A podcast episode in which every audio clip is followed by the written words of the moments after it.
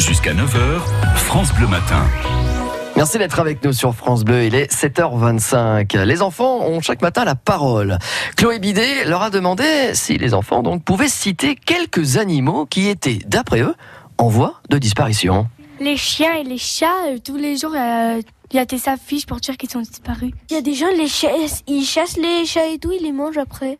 Faut pas tuer les bêtes euh, juste pour leur fou rire parce que c'est des animaux.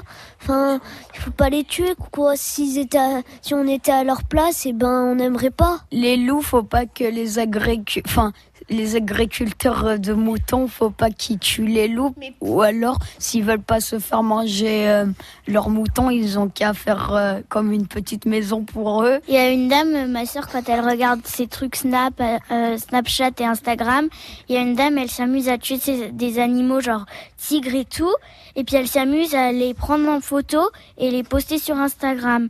Mais c'est n'importe quoi, juste pour avoir des vues.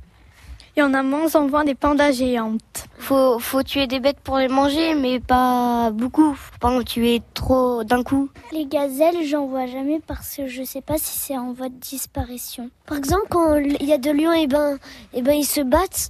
Et ben il y a un lion, et ben il peut en tuer un autre. Et mais c'est la vie, du coup, et ben on peut rien y faire. Ah, les enfants. Comme disait l'autre, les enfants sont formidables. Parole de môme, hein, c'est à réécouter sur FranceBleu.fr.